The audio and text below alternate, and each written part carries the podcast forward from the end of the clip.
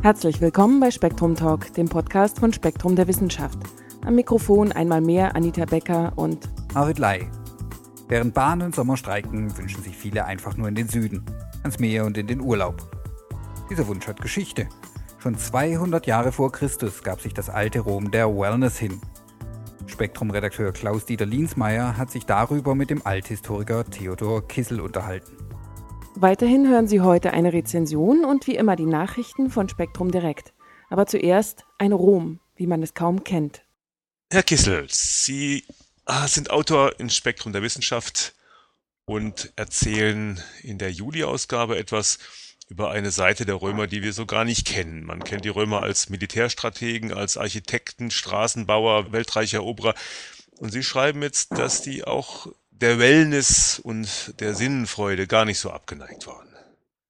Ja, in der Tat. Es gibt keine andere Zivilisation, die dem Baden in kultivierter Umgebung so gehuldigt hat wie die Römer. Es gab allein in Rom mehr als 950 kleinere Badeanstalten, von den großen Thermenkomplexen wie das des äh, Caracalla oder Diokletian, um die bekanntes zu nennen, ganz zu schweigen. Jede Stadt im Imperium Romanum, die etwas auf sich hielt, hatte ein öffentliches Bad und ebenso jedes römische Militärlager. Baden, das war für die Römer ein Stück Lebensqualität. Wie muss man sich denn das so vorstellen? Also entspricht das einem heutigen Hallenbad, äh, Sauna oder Kurbetrieb?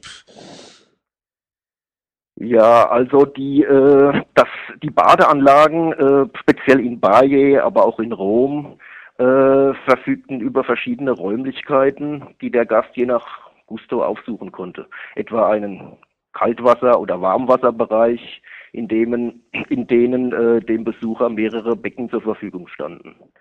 Für äh, hartgesottenere Naturen stand ein Schwitzbad bereit, in dem Temperaturen bis zu 70 Grad herrschten. Neben den rein therapeutischen Anwendungen verfügten die Badeanstalten über ein hohes Freizeitangebot. Dieses reichte etwa von sportlichen Aktivitäten über kosmetische Schönheitsbehandlungen bis hin zu kulturellen Angeboten. Fitnessräume luden zu Ballspiel, Handeltraining und anderen athletischen Aktivitäten ein. Hm, das klingt ja sehr interessant. Sie haben jetzt schon gerade eben einen Namen erwähnt, Baye. Und äh, diese Stadt spielt ja in Ihrem Artikel eine zentrale Rolle. Offenbar war das so das Nonplusultra für den Römer, wenn er in den Kurbetrieb fahren wollte. Ja, also Baye galt äh, bereits um die äh, Jahrhundertwende, äh, um die Zeitenwende als äh, der mondäne Badeort äh, im ganzen Imperium Romanum. Erstmals erwähnt wurde äh, das Kurbad von Baye 178 vor Christus, als damals ein römischer Konsul dort sein Rheumaleiden kurierte. Damals war Baye noch ein sehr beschaulicher, ruhiger Ort. Das änderte sich jedoch schlagartig, als im ersten Jahrhundert vor Christus Roms Upperglas das liebreizende Fleckchen Erde als Ferienparadies entdeckte. Es war vor allen Dingen das äh, milde Klima, die Heilquellen und die liebliche Landschaft, die Jahr für Jahr Roms Regierende an die Küste Kampaniens lockten.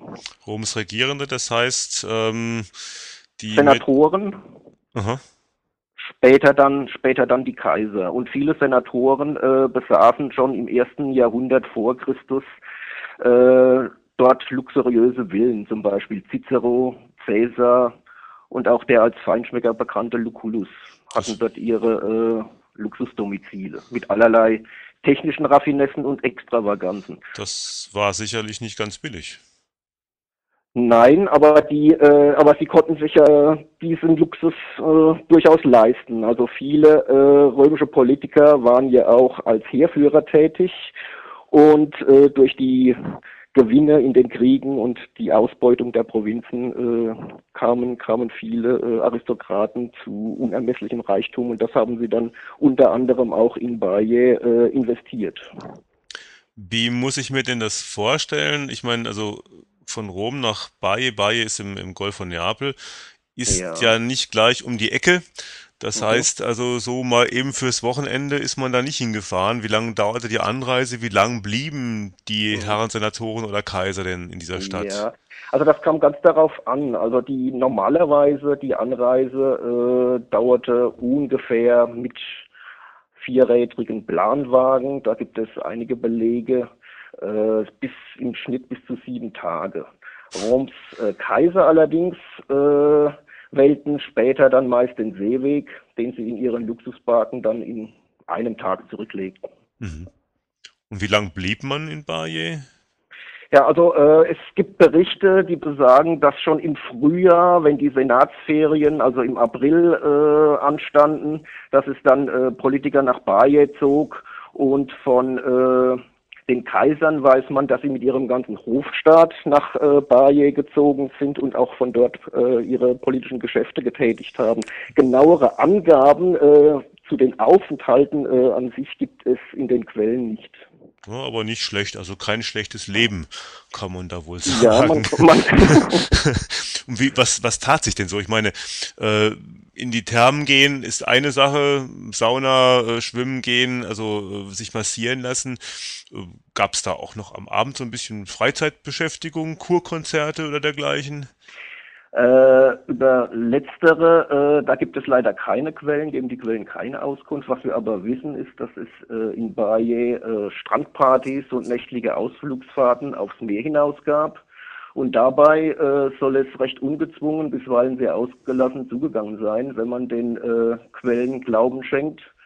Man war einfach im Urlaub und man benahm sich auch so und frönte an der Küste Kampaniens einem sinnenfrohen Leben, wie es in Rom selbst verpönt war. Denn Rom ist ja eigentlich eine recht sittenstrenge Stadt gewesen. Ja, Ähm, Sie sprachen vorhin von den Kaisern. Es gab ja da den Herrn Caligula, der es ja, Ja. nun zu einem gewissen Ruhm gebracht hat. Auch der Ja. war, glaube ich, in Baye und hat da ein besonderes Stückchen hingelegt. Vielleicht Ja, erzählen Sie also- das mal. ja, also man muss sagen, dass die, die intime Atmosphäre und die ausgelassene Stimmung vor Ort äh, viele Römer zu allerlei Tollheiten und Schandtaten inspiriert hat, unter anderem auch äh, der besagte Caligula, der sich vor Ort eine beson ganz besondere Verrücktheit geleistet hat. Und zwar handelt es sich äh, um seinen berühmt-berüchtigten Ritt über das Meer. Das heißt, äh, der gute Mann ließ, äh, über eine fünf ließ, ließ eine fünf Kilometer lange Schiffsbrücke bauen um dann äh, auf dieser Brücke über den Golf von Neapel zu reiten. Dazu legte er den Brustpanzer Alexanders des Großen an und äh, ritt dann über diese äh, Brücke mit seinem gesamten Heer und inszenierte äh, vor äh, südlicher Kulisse äh, diesen diesen äh, Ritt über das Meer als Triumphzug, den der normalerweise in Rom stattfand, aber Caligula der sich ja unter anderem auch als Gott verehren ließ, äh, wollte damit etwas ganz Besonderes demonstrieren. Und äh, was vielleicht noch ganz interessant ist, äh, nachdem, nachdem er äh, über den Golf geritten war, äh, gab er noch ein nächtliches Festgelage inmitten dieser Schiffsbrücke. Und hierzu ließ er auch die gesamte Bucht von Baye in ein Lichtermeer aus Fackeln tauchen und machte sich einen besonderen Spaß daraus, seine Gäste äh, ins Meer zu werfen. Ein Scherz, den viele mit dem Leben bezahlten. Auch nicht schlecht. Ja, also man, man kann sagen, also Caligula gab vor Bayes Küste ähm, eine Kostprobe seines Größenwahnsinns, seiner größenwahnsinnigen Allmachtsfantasien. Leben wie Gott in Kampagnen. Ja, so, so ungefähr. Ähm, irgendwann mussten die Leute ja wieder nach Hause. War dann in Baye Schluss mit lustig? Gab es da sowas wie eine Saison, ähm, die halt, ich weiß nicht, von April bis äh, August ging oder dergleichen? Oder war da rund um die Uhr Betrieb? Ja, also äh, wie schon angedeutet, äh, im April begann die Saison. Dazu haben wir Quellen. Äh, wie lange sich diese dann hinzog, das weiß man nicht genau. Was man sagen kann, ist, dass Baye durch sein äh, gemäßigtes Klima, also äh, kühle, kühle Sommer und äh, verhältnismäßig äh, gemäßigte Winter, also auch ganzjährig äh, benutzt werden konnte als Kurort. Baye sehen und sterben, gäbe es dafür auch Belege? nee, da, da gibt's da gibt's leider keinen Beleg, aber es gibt ein ganz aufschlussreiches kulturgeschichtliches äh, Dokument und zwar ein Grabstein Aha. eines äh, römischen, äh, ja, eines Römers und darauf steht Bäder, Weine und Liebe, sie ruinieren unseren Körper, aber sie machen das Leben aus. Also mit diesem, das, das war so das Lebensmotto der äh, Genussmenschen vor Ort in Baye und der, diese Grabinschrift bringt das, glaube ich, ganz gut rüber. Ich glaube, so weit sind wir davon heutzutage mit unserer Fun-Gesellschaft auch gar nicht mal. Ich danke Ihnen für dieses Gespräch, Herr Kissel. Und unseren Lesern wünsche ich viel Spaß beim Lesen des Artikels. Ebenfalls vielen Dank. Dankeschön. Sie finden den ganzen Artikel in der Juli-Ausgabe von Spektrum der Wissenschaft. Unter den beeindruckenden Bildern auch die Rekonstruktion eines römischen Spas. Das sieht überraschend modern aus. Weiter finden Sie im Juliheft den zweiten Teil aus der Serie Auto und Umwelt. Volltanken mit Wasserstoff. Und hier die monatliche Rezension gelesen von Michael Völker. Natürliches Gestalten. Eine Rezension von Susanne Hufmann zum Buch Naturwerkstatt Land Art von Andreas Güthler und Katrin Lacher. Als ich mich im letzten Sommer zu einem Land Art Workshop in der Wetterau anmeldete, wusste ich so gut wie nichts von der Kunst in der Natur zwar sind Landart-Künstler wie Andy Goldworthy nicht unbekannt, doch drängte sich mir die Frage auf, ob schwimmende Blätterschlangen, farblich arrangierte Holzstücke und Trolle aus Lehm nicht doch eher etwas für Kinder seien. Die Begegnung mit Andreas Güthler als Leiter der Naturwerkstatt im Freien sowie die Ernsthaftigkeit und Fantasie, mit der die Teilnehmer und Teilnehmerinnen, übrigens allesamt schon lange erwachsen mit Holz, Steinen, Ästen und Früchten hantierten, lehrten mich schnell eines Besseren. Für Landart ist man nie zu alt. Landart ist etwas für jedes Wetter und Landart kann man überall machen. Sei es am Bach, Fluss oder See, im Wald oder auf der Streuobstwiese, sogar bei Eis und Schnee. Andreas Güthler und Katrin Lachner ist es zu verdanken, dass nun endlich neben vielen professionell aufbereiteten Bildbänden mit Naturwerkstatt Land Art das erste praxisorientierte Buch auf dem Markt ist.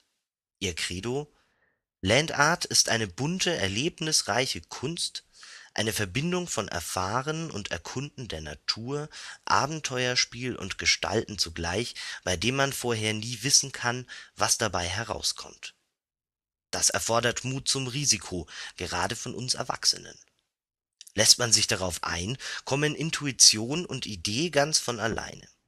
Wichtig ist dabei, in Möglichkeiten zu denken, statt in Einschränkungen und faszinierend ist, dass sich selbst Naturgesetze mit Landart scheinbar überwinden lassen. Neben einem Abriss zur Geschichte liefern die Autoren dem angehenden Landart-Künstler das nötige Know-how, bei den Naturräume zum Atelier werden. Eine ausführliche Werkstoffkunde und nützliche handwerkliche Tipps sollen den Einstieg erleichtern aber auch an moralischer Unterstützung fehlt es nicht, wissen die Autoren doch aus langjähriger Erfahrung um die Schwierigkeiten und Hemmnisse vieler loszulassen und sich auf schwebende Steine, Spiralen aus Blättern oder auf nach Farben sortiertes Holz zu konzentrieren.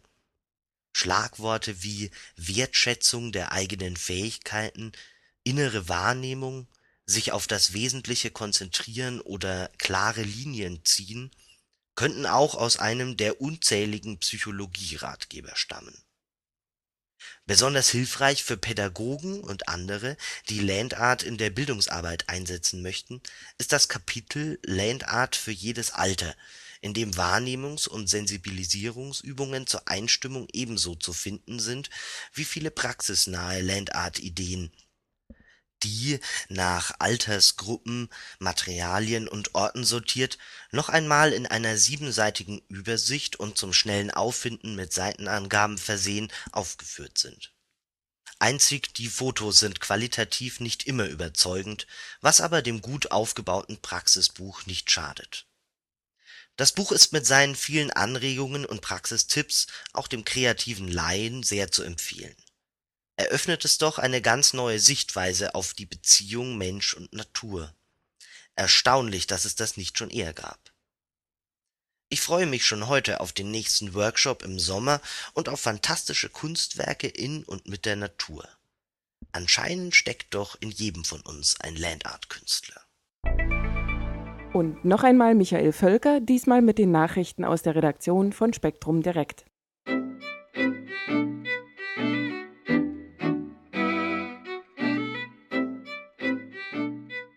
Hauskatze kommt aus dem Nahen Osten. Den ersten Schritt zum beliebten Haustier machten Wildkatzen offenbar im Nahen Osten. Wie eine Stammbaumanalyse zeigt, ist die dort lebende Felis silvestris lybica die engste Verwandte der Stubentiger.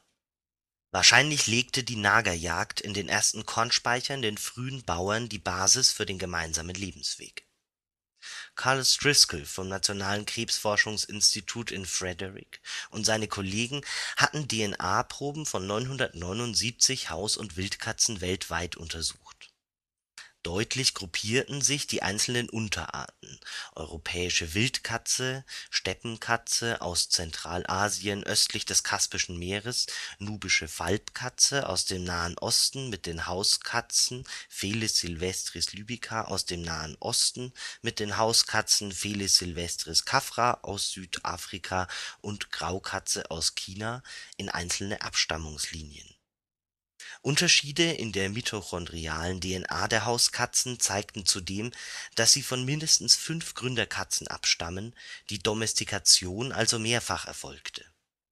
Der letzte gemeinsame Vorfahre aller Haus und nubischen Falbkatzen lebte vor etwa 130.000 Jahren.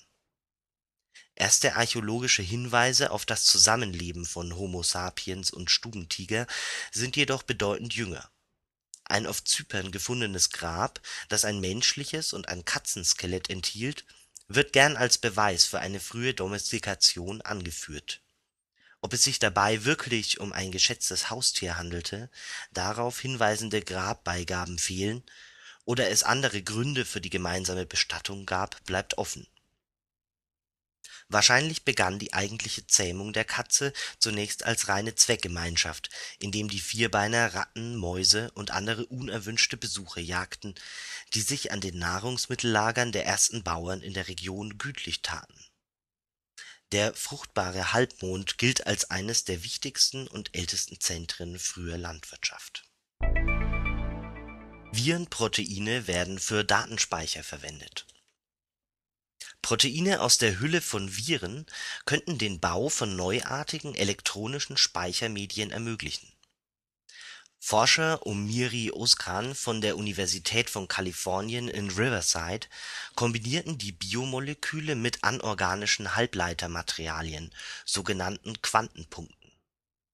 Die gebildeten Hybride konnten die Wissenschaftler in mehreren Durchläufen zwischen zwei stabilen Zuständen hin und her wechseln lassen Somit erscheinen die Nanokonstrukte prinzipiell geeignet für die digitale Datenspeicherung.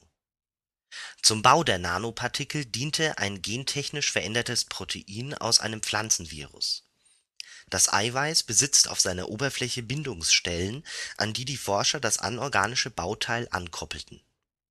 Anschließend bauten sie die Kombination aus Protein und Halbleiter in ein polymeres Trägermaterial mit zwei Elektroden ein Legten die Forscher nun ein elektrisches Feld an, so ging Ladung vom Virusprotein auf den anorganischen Teil des Hybrids über. Im Quantenpunkt blieb sie dort auch nach dem Abschalten des Feldes gefangen. Da die Größe eines einzelnen Hybridmoleküls im Nanometerbereich liegt, lassen sich theoretisch mehrere Millionen dieser Teilchen auf einer Fläche von wenigen Quadratzentimetern unterbringen Datenspeicher auf Basis der neuen Konstrukte könnten also vergleichsweise viel Information auf wenig Platz speichern, meinten die Forscher. Und hier noch eine Meldung aus dem Bereich Sommerloch. Wohlgemerkt, Sommerloch bedeutet nicht Aprilschatz. Keine Angst vor Harry Potter.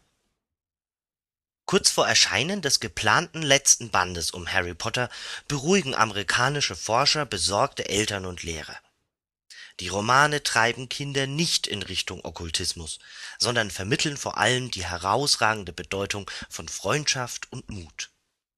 Die Bücher seien durchaus auch für sehr bibeltreue Familien geeignet um ihren Kindern moralische Botschaften nahezubringen und kulturell Populäres auch aus dem Blickwinkel des Glaubens bewerten zu lernen Mary Whitney und Elizabeth Bosola vom St. Joseph College in West Hartford hatten sich bereits in einer 2005 veröffentlichten Studie sehr gründlich damit auseinandergesetzt, welchen Effekt die in den Romanen allgegenwärtige Zauberei und Magie, insbesondere die dunkle Seite davon, auf junge und erwachsene Leser ausübt Befragungen über Jahre hinweg hatten die Befürchtungen nicht bestätigen können, dass Kinder dadurch verwirrt würden und stärkeres Interesse an okkulten Praktiken entwickelten. In der neueren Arbeit konzentrierten sich die Forscherinnen nun auf Familien bibeltreuer Christen, die die größten Bedenken gegenüber Joan Rowlings Büchern geäußert hatten.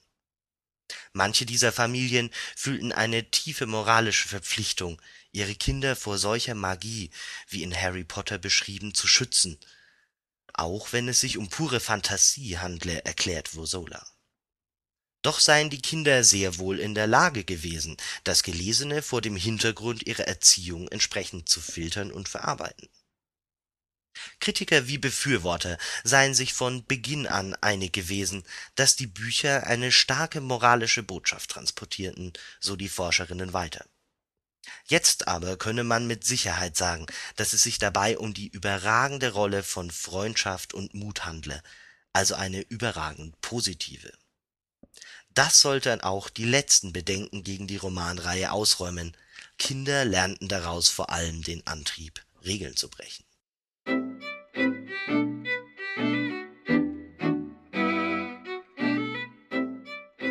Und so kommen wir zum Ende von Episode 41. Bis zum 42. Spektrum Talk wünschen wir Ihnen eine angenehme Woche.